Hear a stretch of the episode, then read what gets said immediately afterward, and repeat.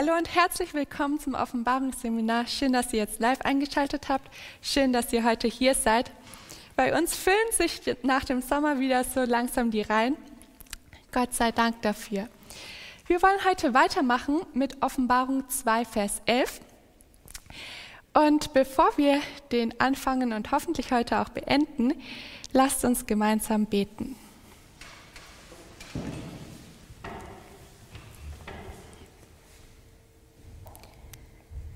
Unser Vater im Himmel, wir kommen jetzt vor dich und wir wissen gar nicht, wie wir dir Danke sagen sollen. Herr, wenn wir uns über deinen Charakter Gedanken machen, dann müssen wir eigentlich im Boden versinken. Denn du bist so erhaben, so majestätisch und trotzdem so voller Gnade und voller Güte. Herr, wir haben das nicht verdient. Aber ich danke dir für die Zeit, die du uns widmest dass du jetzt auch besonders mit uns bist und dein Augenmerk auf uns richtest, wenn wir dein Wort studieren. Herr, lass es uns richtig verstehen.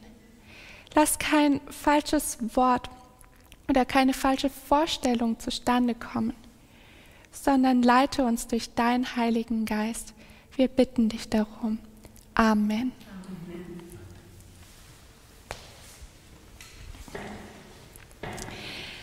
Das letzte Mal hatten wir uns Offenbarung 2, Vers 10 angeschaut.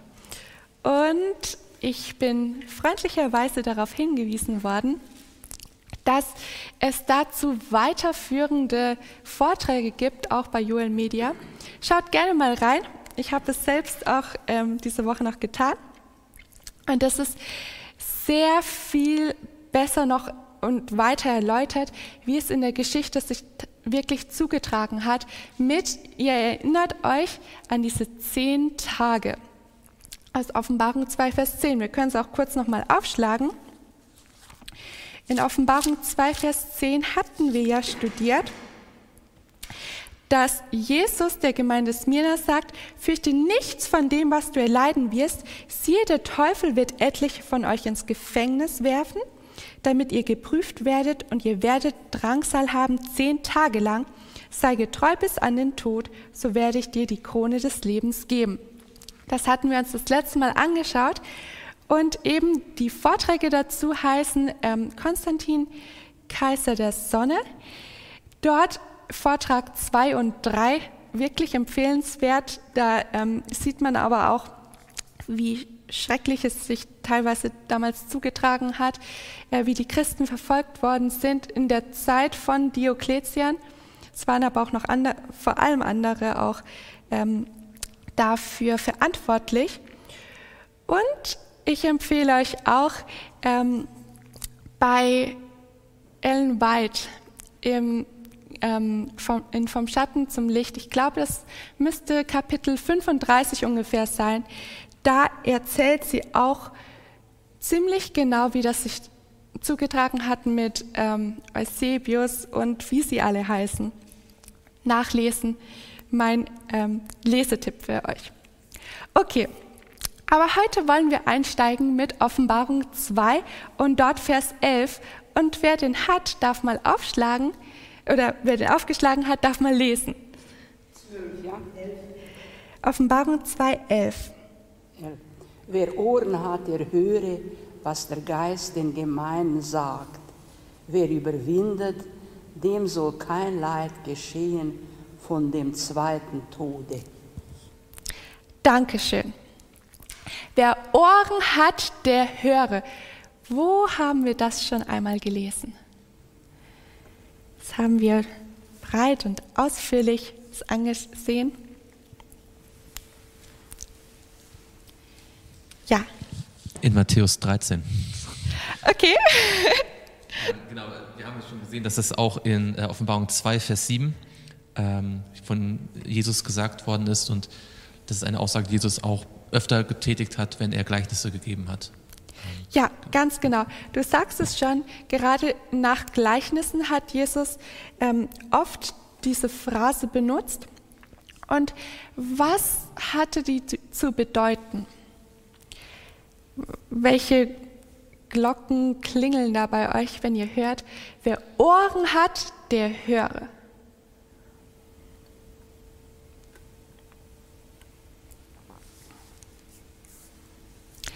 Ja. Dass wir richtig hören, dass wir aufmerken, dass wir dabei sind. Genau, das ist so ungefähr, jetzt ist es wichtig. Wir hatten damals auch ähm, bei Offenbarung 2, Vers 7 gesehen, Jesus und der Heilige Geist, die haben dasselbe zu sagen. Das ist eine gewichtige Botschaft. Es geht nicht nur darum, zu hören, also mit den Ohren zu hören, sondern auch zu verstehen und wirklich aufzunehmen, was hier gesagt wird. Und jetzt habe ich noch bei Ellen White ein sehr schönes Zitat gefunden. Manchmal ist sie wirklich goldig, wie sie sich ausdrückt. Die Gemeinde soll erweckt werden. Wer ein Ohr hat, der höre, was der Geist zu den Gemeinden redet. Diese Botschaft betrifft auch alle unsere Gemeinden. Und jetzt sagt sie, das fand ich irgendwie so süß, ihr könnt euer Gehör nie besser gebrauchen, als wenn ihr darauf achtet, was die Stimme Gottes in seinem Wort zu euch spricht. Die Ohren sind am besten eingesetzt, wenn wir auf Gottes Wort hören. Okay, mit dem im Kopf, lasst uns uns ähm, nochmal Lukas 8 anschauen. Lukas 8 geht auch etwas um, wer Ohren hat, der höre.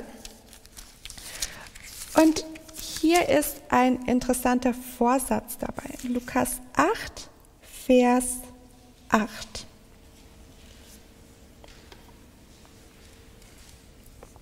Das ist am, eben am Ende so eines Gleichnisses vom Sämann. Ja, wer hat da Lesen? Und anders fiel es auf das gute Erdreich um, wuchs auf und brach hundertfächig Frucht. Und als er das sagte, rief er, wer Ohren hat zu hören, der höre. Dankeschön. Wir wollen uns jetzt gar nicht mit dem Gleichnis selbst genauer beschäftigen, sondern hier ist etwas, hier ist ein kleines Wörtchen, das uns zeigt, welche Dringlichkeit Jesus in, diesem, ähm, in dieser Aussage ähm, verpackt hat. Was könnte ich meinen?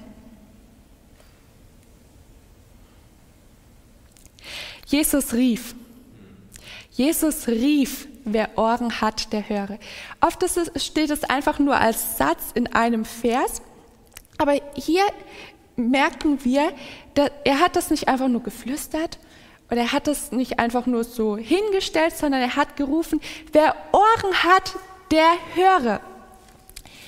Es ist keine Aussage, die Jesus hier tätigt, sondern ein Appell. Ja. Passt ja auch, dass die, das erste Vorkommen, oder ich weiß, das erste Vorkommen ist, aber eines der ersten Vorkommen dieser Idee in 5. Mose immer ein, eine Aufforderung ist, höre Israel höre Israel in 5. Mose 4 und 5. Mose 5 und 5. Mose 6 ist immer, höre Israel. Das ist, da merkt man, wie der Geist durch Mose spricht und sagt, hört hin, was eigentlich die zehn Gebote wirklich bedeuten, ja, was, was Gott eigentlich wirklich möchte von euch. Genau. Und wir könnten das ja im Deutschen so lesen, wer Ohren hat, der, hör, der hört, was der Geist den Gemeinden sagt, aber es steht hier nicht. Hier heißt es explizit, höre hin. Und da stellt sich doch uns die Frage, bin ich jemand, der diesem Appell nachkommt? höre ich wirklich, schaue ich wirklich hin, was hier steht. Noch eine Sache, und zwar, wenn wir nochmal zur Offenbarung 2, Vers 7 zurückgehen, ähm, wo es heißt, wer ein Ohr hat, der höre, was der, der Geist den Gemeinden sagt. Wer überwindet, dem will ich zu essen geben von dem Baum des Lebens, der in der Mitte des Paradieses Gottes steht. Und wir finden auch ähm, diese äh, Wendung auch wieder in Offenbarung 3, Vers 5 und 6 zum Beispiel.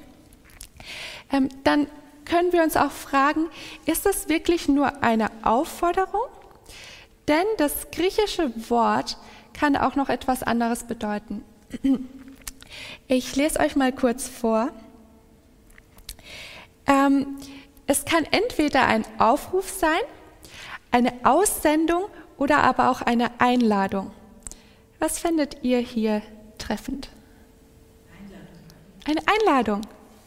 Jesus sagt ja, ich habe das anzubieten, kommt, ich will es euch geben. Ich will euch Blätter vom Baum des Lebens geben oder Früchte auch. Ich will euch weiße Kleider geben, das sagt er dann später in Offenbarung 3. Ähm, und ich will euch auch vor meinem Vater bekennen. Und dann sagt er erst, hört doch auf mich. Jesus lädt uns ein. Jetzt geht es weiter in Offenbarung 2, Vers 11,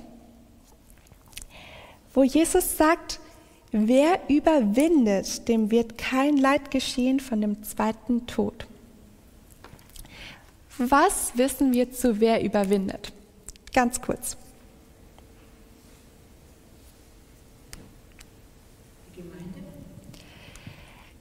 Ja, die Gemeinde soll überwinden.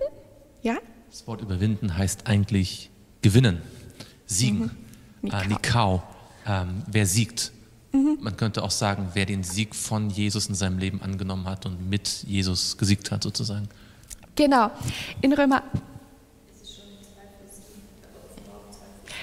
Ganz genau, da hatten wir das auch genauer angeschaut. Wir hatten zum Beispiel Römer 8, Vers 35 bis 37, wo wir gesehen haben, wir überwinden weit durch denjenigen, der uns liebt.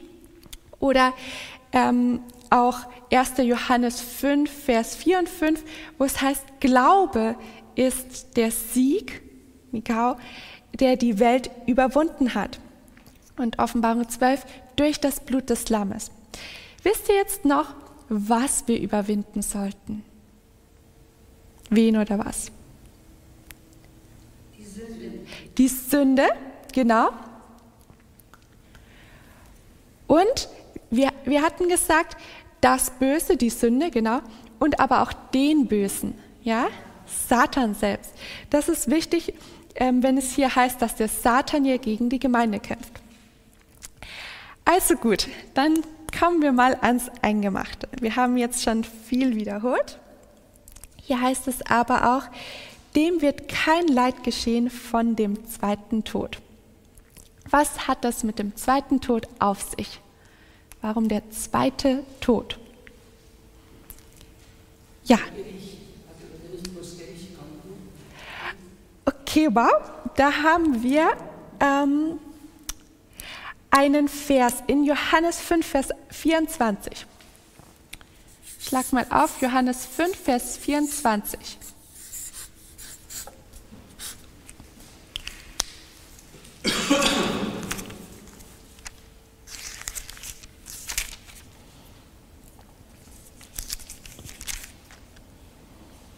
Wahrlich, wahrlich sage ich euch, wer mein Wort hört und glaubt dem, der mich gesandt hat, der hat das ewige Leben und kommt nicht in das Gericht, sondern er ist vom Tode zum Leben hindurchgedrungen. Okay, und jetzt nehmen wir noch dazu Vers 28 und 29. Wundert euch darüber nicht, denn es kommt die Stunde, in der alle, die in den Gräbern sind, seine Stimme hören werden und werden hervorgehen, die Gutes getan haben zur Auferstehung des Lebens, die aber Böses getan haben zur Auferstehung des Gerichts. Dankeschön. Also was bedeutet das jetzt, dass hier steht, ähm, sie werden nicht in Vers 24, ähm, sie werden nicht ins Gericht kommen, sondern vom Tod zum Leben hindurchdringen. Wie ist das zu verstehen? Weil es gibt Menschen, also im Hauskreis mit Nicht-Adventisten erlebt man das öfters, die kommen dann und sagen, na ja, hier steht doch, dass es kein Gericht gibt für diejenigen, ähm, die an Gott glauben. Man wird überhaupt nicht gerichtet, ähm, man, es ist sozusagen egal, was ich mache, ich muss nur glauben. Steht das hier in dem Vers drinnen? Oder wie ist er gemeint? Wie Glauben könnte er gemeint sein? Glauben heißt, dass man die zehn Gebote vom Herrn hält, dass man den Sabbat hält und dass man mit dem Herrn zusammen wachsen tut, ein Eins mit ihm wird. Ja, ja, genau. Also Glaube und ähm, sich an die Gebote halten schließt sich nicht gegenseitig aus. Also Leben mit Jesus. Glauben reicht nicht. Mhm. Ja, ja, Bibel sagt ja in Johannes 3, Vers 16. Und so sehr hat Gott die Welt geliebt, dass es einen eingeborenen Sohn gibt, auf dass jeder, der an ihn glaubt, mhm. nicht verloren geht, sondern ewiges Leben hat. Das heißt, der echte biblische Glaube ist die einzige und ausreichende Bedingung für ewiges Leben. Das Entscheidende ist, es muss der echte biblische Glaube sein. Mhm. Denn wir lesen Jakobus, dass auch die Dämonen glauben, sie glauben nicht, dass Gott existiert und sie zittern. Das heißt, wir müssen uns die Frage stellen, was ist echter biblischer Glaube? Und in Römer 1, Vers 17 sagt Paulus, der Gerechte wird durch seinen Glauben leben. Mhm. In Matthäus sagt Jesus, in Matthäus 4, Vers 4, dass der Mensch lebt nicht vom Brot allein, sondern aus einem jeden Wort aus dem Mund Gottes hervorgeht. Echter Glaube bedeutet, ich nehme Gott beim Wort, weil er es gesagt hat.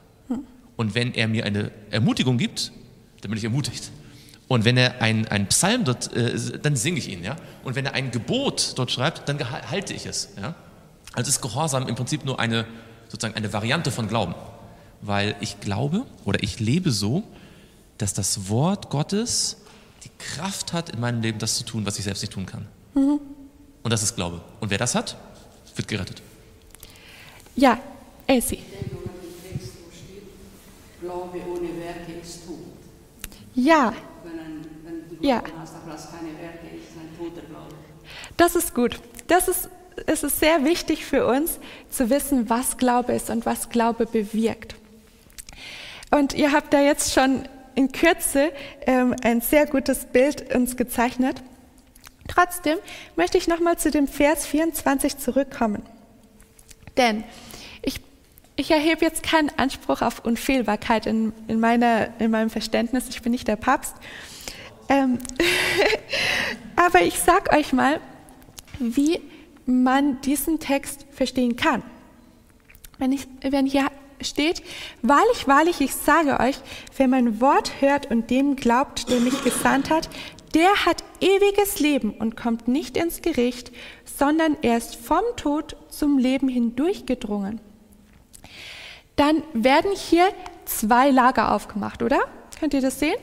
Wir haben einmal diejenigen, die ins Gericht kommen. Ähm, Im Englischen steht da auch eigentlich mehr so, zu verurteilt, die verurteilt werden. Ähm, und wir haben diejenigen, die ewiges Leben bekommen. Das finden wir später auch noch an einer anderen Stelle. Es, es ähm, heißt es hier, sie werden vom Tod zum Leben hindurchdringen. Das bedeutet, es gibt Menschen, die sterben vielleicht diesen, ja, den, den irdischen Tod, aber sie werden Leben haben. Es gibt dieses ewige Leben, für das man sich entscheiden kann. Und das hängt dann sehr wohl von dem Glauben ab.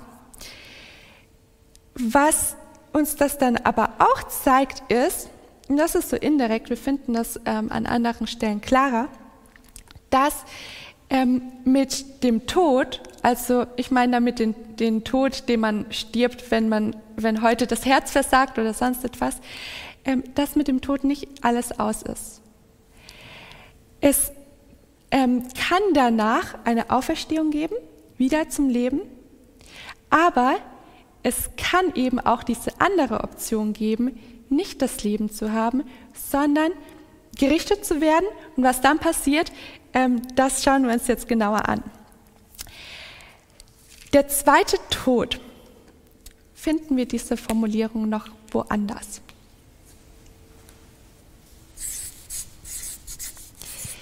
Wenn ihr schon länger hier das Offenbarungsseminar besucht, dann liegt es für euch noch nicht einmal so lange zurück, dass wir uns den zweiten Tod schon einmal angeschaut haben.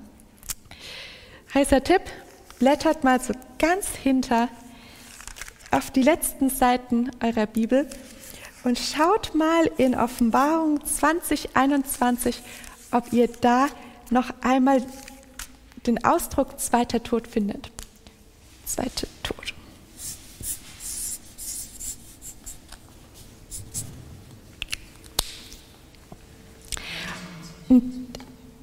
Ja, da wird er sogar auch einmal definiert.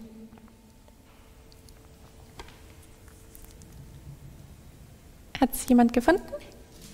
Offenbarung 20, Schauen wir uns Offenbarung 20, Vers 14 an.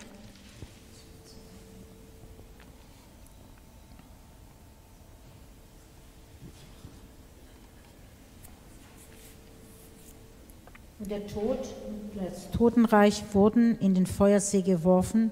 Das ist der zweite Tod. Was ist der zweite Tod? Wenn hier steht, das ist der zweite Tod, was ist der zweite Tod? Feuersee. Ja. Noch ein bisschen genauer.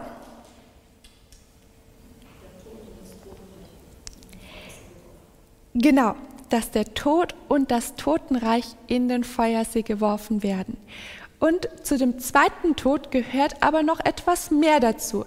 Denn ähm, wem, wem gilt denn dieses gleiche Schicksal ähm, wie jetzt hier dem Tod und dem Totenreich? Satan? Mhm. Ja. Wir lesen in Vers 6, glückselig und heilig ist, wer Anteil hat an der ersten Auferstehung. Über diese hat der zweite Tod keine Macht. Sondern sie werden Priester Gottes und des Christus sein und mit ihm regieren tausend Jahre. Das heißt, alle, die nicht die erste Auferstehung erleben, die nicht in Christus gestorben sind, ähm, die werden den zweiten Tod erleben. Ja, ganz genau. Und wir dürfen unser, unseren Vers von heute, Offenbarung 2, Vers 11, nicht außer Acht lassen. Diejenigen, die überwinden, denen sichert Jesus zu, dass sie nicht den zweiten Tod erleben müssen. Ja? Was heißt das im Umkehrschluss? Ich sag's laut. Die, wo nicht überwinden, die werden den zweiten Tod erleben. Aha. Ja. Das heißt auch im Umkehrschluss, dass die, die überwinden, durchaus den ersten Tod sterben können. Und das ist ja der Punkt, warum er sagt, ähm, stört euch, also wundert euch nicht, dass obwohl ihr geglaubt habt, hm. ihr trotzdem sterbt. Hm. Den ersten Tod. Aber den zweiten, der, der, um den es am Ende geht, der kann euch nichts anhaben. Das ist ja gerade für diese Gemeinde oh ja. wo so viele Menschen sterben ihres Glaubens wegen, ganz wichtig, dass sie wissen, das ist nur der erste Tod, das ist nicht der, der endgültige. Ja, okay. Lasst uns mal noch Römer 6 anschauen. Das ist der Vers, den ich vorhin gemeint habe. In Römer 6, Vers 23,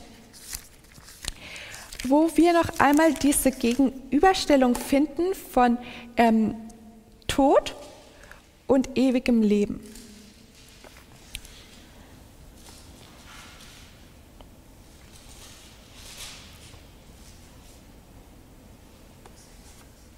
Römer 6, Vers 23. Denn der Sünde Sohn ist der Tod. Die Gabe Gottes aber ist das ewige Leben in Christus Jesus. Ja. Unseren Herrn, ja. Genau.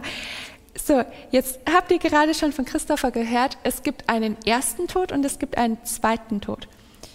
Quizfrage. Um welchen Tod geht es hier?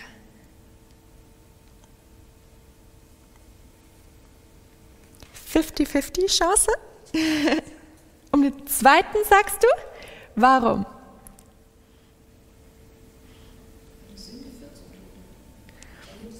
Mhm. Mhm. Der Lohn der Sünde ist der Tod, aber die Gnadengabe Gottes ist das ewige Leben. Seht ihr den Kontrast? Da ist, da ist er wieder. Entweder Tod oder ewiges Leben. Man kann den ersten Tod haben und das ewige Leben aber man kann nicht den zweiten Tod haben und das ewige Leben. Ja? Also der Lohn der Sünde ist der Tod. Ähm, und da kann ich euch wirklich empfehlen, ich glaube, es war Offenbarung 21, Vers 8. Ich, ich meine es, oder was? Offenbarung. Schaut euch einfach auch für diejenigen im Livestream oder wenn ihr euch später das Video anschaut, schaut euch noch zusätzlich dazu Offenbarung ähm, 21 Vers 8 und 20 Vers 6 an ähm, in unserer Joel Media Mediathek. Ich habe es heute erst genossen und kann sagen, ähm, das hilft, um so ein ganzes Bild zu bekommen. Okay, es gibt noch eine Stelle im Neuen Testament, wo Paulus recht viel vom Tod spricht. Fällt euch da ein Kapitel ein? Bei Paulus.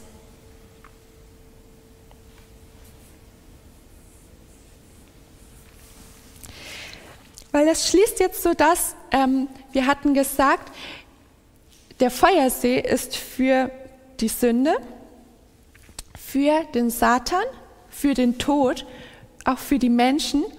Also man darf das jetzt nicht so traditionell sehen mit, diesem, mit der Hölle, ähm, das ist nicht biblisch. Aber es gibt trotzdem ein verzehrendes Feuer am Ende. Ähm, und jetzt ist die Frage, ist es wirklich so, oder wa warum werden auch Menschen, warum werden Menschen auch dort in diesem Feuersee vernichtet werden? Gehen wir zu dem Kapitel in 1. Korinther 15 und dort Verse 51 bis 57. 1. Korinther 15, 51 bis 57.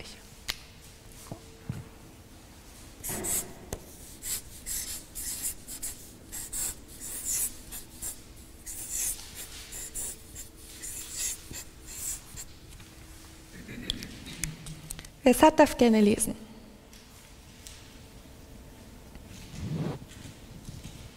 Siehe, ich sage euch ein Geheimnis. Wir werden zwar nicht alle entschlafen, wir werden aber alle verwandelt werden. Plötzlich, in einem Augenblick, zur Zeit der letzten Posaune. Denn die Posaune wird erschallen und die Toten werden auferweckt werden, unverweslich, und wir werden verwandelt werden. Denn dieses Verwesliche muss Unverweslichkeit anziehen und dieses Sterbliche muss Unsterblichkeit anziehen. Wenn aber dieses Verwesliche Unverweslichkeit anziehen und diese Sterbliche Unsterblichkeit anziehen wird, dann wird das Wort erfüllt werden, das geschrieben steht. Der Tod ist verschlungen in Sieg. Tod, wo ist dein Stachel? Totenreich, wo ist dein Sieg? Bis? 57. Bis 57. Der Stachel des Todes aber ist die Sünde. Die Kraft der Sünde aber ist das Gesetz. Gott aber sei Dank, der uns den Sieg gibt durch unseren Herrn Jesus Christus. Okay, lass uns das mal ein bisschen aufschlüsseln. Was steht hier?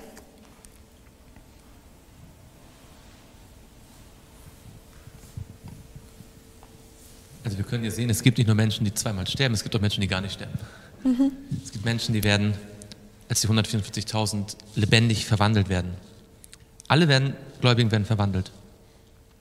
Genau, und dann sehen wir hier, dass der erste Tod seine Macht nicht halten kann. Und das ist ja so interessant, wie es hier heißt in Vers 55, wenn sie dann sagen, Tod, wo ist dein Stachel? Ähm, also ich stelle mir immer bildlich dann vor, wenn dann die Menschen aus dem Grab aus, aufsteigen. Und da wir wissen, dass man im Tod nichts merkt, ist das Letzte, woran sie sich erinnern, wie sie die Augen zu machen.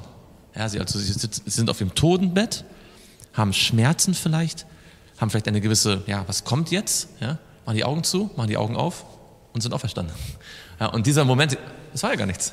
Ja. Wo, wo, ist der Tod gewesen? Ja, Tod, wo, und das ist, glaube ich, das Tod, wo ist dein Stachel? Ja, was, das heißt, alles Schmerzhafte war vorher im Leben, aber mit dem Tod war gar nichts. Ja, und das ist, was hier zum Ausdruck kommt. Also für die Hinterbliebenen ist der Tod natürlich schrecklich, aber für den Menschen selbst ist gar nichts.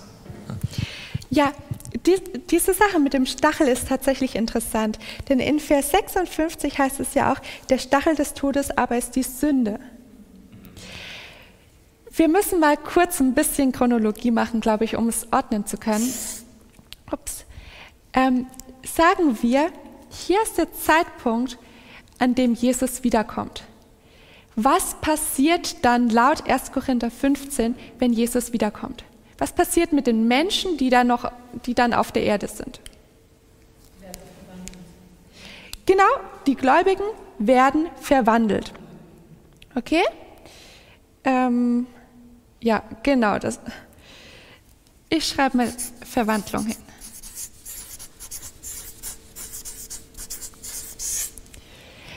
Was passiert dann?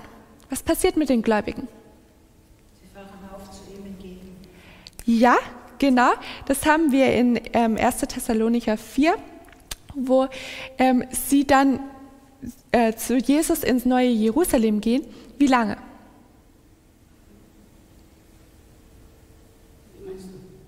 Wie lange sind die Gläubigen mit Jesus im neuen Jerusalem? Tausend Jahre. Bis hier. Okay? Was passiert dann? Die zweite Auferstehung, genau, die erste Auferstehung ist wann? Für die bei der Wiederkunft Jesu. Okay, die zweite Auferstehung ist erst nach den tausend Jahren.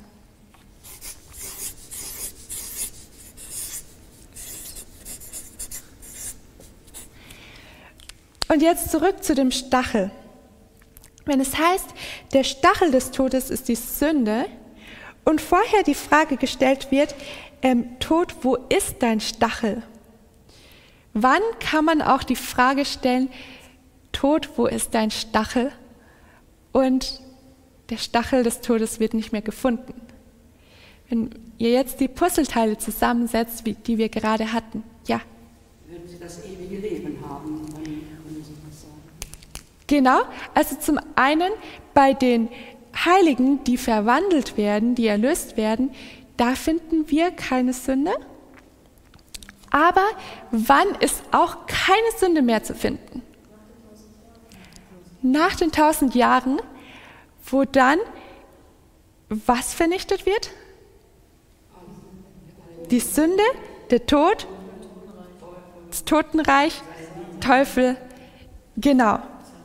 Und die Anhänger. Also, ähm, dann wird man auch wieder sagen können, ja, Tod, und wo ist die Sünde hin? Sie ist nicht mehr da. Die Sünde, es wird einen Zeitpunkt geben in der Weltgeschichte, wo die Sünde nicht mehr zu finden ist. Und nach der Sünde wird auch noch der Tod vernichtet. Ähm, das finden wir in 1. Korinther 15, Vers 26. Ein paar Verse davor. Da heißt es, als, der, als letzter Feind wird der Tod beseitigt. Zuerst wird die Sünde verschlungen, dann wird aber auch der Tod weg sein. Okay, jetzt ist aber noch so die Frage, wir hatten das vorhin schon mit dem Glauben, wir haben gesagt, es gibt diese zwei Seiten, das ewige Leben, der zweite Tod, das ist so das endgültige Schicksal, das einen Menschen erwarten kann. Jetzt soll das aber auch eine Hoffnung bewirken. Du hast schon gesagt, ähm, wir sind hier jetzt noch im Kontext der Gemeinde Smyrna in Offenbarung 2. Und das ist eine Gemeinde, die durch was gekennzeichnet ist? Durch die Verfolgung. Durch Verfolgung. Jetzt sagt Jesus etwas sehr Ermutigendes ähm, und Glaubenstärkendes für alle verfolgten Menschen, denen sogar der Tod droht. Schlag mit mir auf Lukas. Na, wo habe ich es denn jetzt?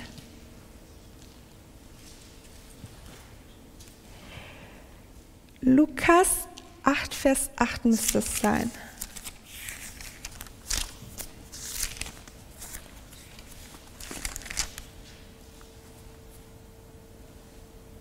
Nee, das war das von vorhin.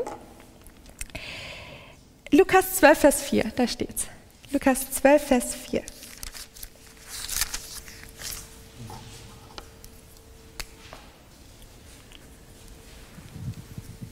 Nur Vers 4? Und 5. Ich sage aber euch, meinen Freunden, fürchtet euch nicht vor denen, die den Leib töten und danach nichts weiteres tun können. Ich will euch aber zeigen, wen ihr fürchten sollt. Fürchtet den, welcher nachdem er getötet hat, auch Macht besitzt, in die Hölle zu werfen. Ja, ich sage euch, den fürchtet. Dankeschön. Wir sehen wieder diese zwei Seiten. Ja? Es gibt diese Hölle, Totenreich, wie man es nennen möchte. Aber was ist Jesu Botschaft hier? Fürchtet euch nicht. Hatten wir das auch in ähm, Offenbarung 2? Das letzte Mal, ja? Man könnte fast sagen, die Botschaft ist, fürchtet den Richtigen. Aha. Fürchtet euch nicht vor Menschen, aber fürchtet Gott. Ähm, und äh, fürchtet nicht euch, das, das wäre jetzt 2. Mose 20, fürchtet nicht euch vor Gott, sondern fürchtet Gott im Sinne echter äh, Gottesfurcht. Mhm. Ähm, und das zeigt auch, dass der Satan uns zwar bedrohen kann, aber wenn wir uns fest an Jesus halten, kann er uns nie überwältigen. Weil selbst wenn er uns tötet, haben wir doch das ewige Leben, wenn wir an Jesus festhalten. Ja, genau. Ich muss euch hier mal ein bisschen zu einem Exkurs in die Sprache mitnehmen. Und zwar habe ich nachgeschaut, was denn dieses ursprüngliche Wort für, ähm, das war, für die Seele ist. Wir wissen, ganz genau, wir wissen doch als Adventisten, es gibt keine un unsterbliche Seele, wie das auch in, bei anderen die Auffassung ist. Aber was könnte dann damit gemeint werden?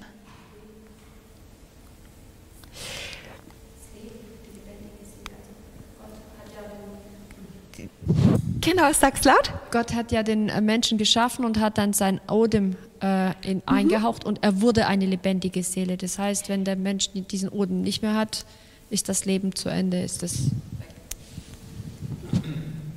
ich würde sagen, wenn man im Neuen Testament das Wort Seele anschaut, dann muss man sich überlegen, das sind Leute, die aus dem Alten Testament kommen. Mhm. Das heißt, die benutzen zwar das Wort Psyche zum Beispiel, aber sie meinen natürlich das, was im Alten Testament schon steht. Und da ist äh, Nefesh Chaya, das ist das Lebewesen. Auch die Tiere sind Nefesh Chaya. Mhm. Ja, auch sie sind Lebewesen. Noch bevor es von Menschen heißt, wie heißt es von den Menschen, dass auch sie, also die, die, die deutschen Bibelsätze, eine lebendige Seele haben, aber das ist, das ist ein Lebewesen. Und mhm. das Lebewesen besteht natürlich aus verschiedenen Elementen, ja, Geist und, und, und Körper und, und verschiedene äh, Faculties, was Ellen White sagt. Ähm, aber das alles zusammen ist letztendlich genau der, das Lebewesen als Ganzes.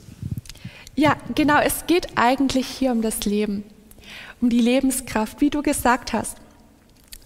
Und wenn, sie, wenn Jesus sagt, sie können euch das Leben nehmen und doch nicht nehmen, wie ist das zu verstehen? Sie können den Leib töten, also das Leben nehmen, aber danach können sie nichts weiter tun. Fürchtet den, der nachdem ähm, er getötet hat, auch Macht besitzt, in die Hölle zu werfen. Worauf spielt Jesus hier an? Auf den zweiten Tod. Auf den zweiten Tod. Er sagt, es gibt Menschen, die können euch den ersten Tod zufügen, aber die Menschen, die haben darüber, die haben darüber hinaus keine Macht mehr. Kennt ihr vielleicht die Geschichte von ähm, John Wycliffe? Der hat mich immer begeistert. Ich habe immer gedacht, ach, so einer, ähm, der hat für Gott gearbeitet und wenn, wenn man die Geschichte liest, dann denkt man, jetzt ist es aus, jetzt wird der, ähm, jetzt nehmen sie ihn fest und er kann nicht mehr weiter Gott dienen. Der hat immer gesagt, nee, das könnt ihr nicht machen, weil meine Zeit ist noch nicht gekommen, Gott hat noch was mit mir vor. Was, was für ein Glaubensheld, oder? Und bei dem war es so, ähm, der, obwohl es so eng aussah in seinem Leben, ist er als alter Mann einen natürlichen Tod gestorben. Sie haben ihn nicht gekriegt. Und die Menschen damals, die waren aber so, also die, die waren so aufgebracht gegen diesen Reformator und die haben gesagt, es kann doch nicht sein, jetzt ist er uns sozusagen durch die Lappen gegangen, er ist einfach gestorben, ohne dass wir ihm was äh, zugefügt haben. Was haben sie gemacht? Sie haben später seine Gebeine wieder aus dem Grab geholt und die Gebeine zerstört. Weil sie dachten, na ja, jetzt haben wir ihn gekriegt. Haben sie ihn gekriegt? Nein. Sie konnten ihm nichts ähm, zufügen. Und so wie Gott ähm, bei John Wycliffe das irdische Leben bewahrt hat, so bewahrt Gott das ewige Leben für diejenigen, die ihm treu sind. Mm. Lasst uns zum Schluss, wir müssen zum Schluss kommen, obwohl es so viel Freude macht, Hosea 13, Vers 14 lesen. Hosea 13, Vers 14. Ein Vers, den ich vorher, also der mir nicht so bekannt, nicht geläufig war, aber ich fand ihn so schön und passend als Abschluss für unser heutiges Thema. Hosea 13, Vers 14.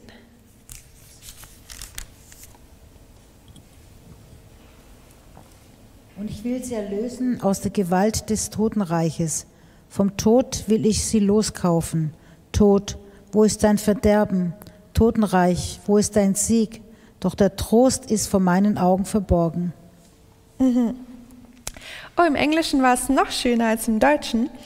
Ähm, da wurde ausgesagt, Gott erlöst sein Volk von dem ähm, Tod, aber er wird trotzdem sicher den Tod auslöschen. Und auch wenn das zwar unschön klingt, aber der Gedanke, dass es den Tod nicht mehr geben wird, keine Trennung mehr, kein Mensch stirbt mehr, der ist doch eigentlich wunderbar.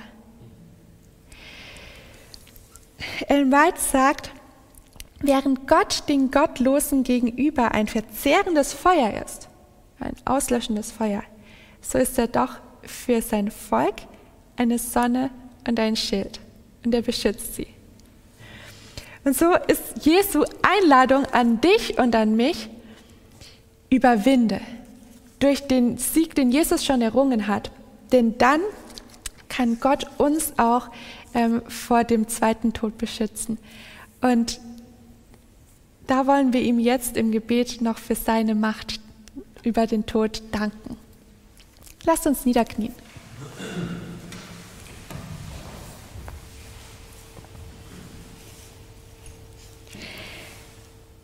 Lieber Vater im Himmel, ich danke dir für die Worte in der Offenbarung, die wir gerade lesen durften.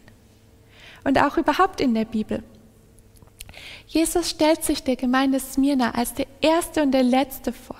Derjenige, der zwar tot war, aber auferstanden ist, weil er das Leben selbst ist.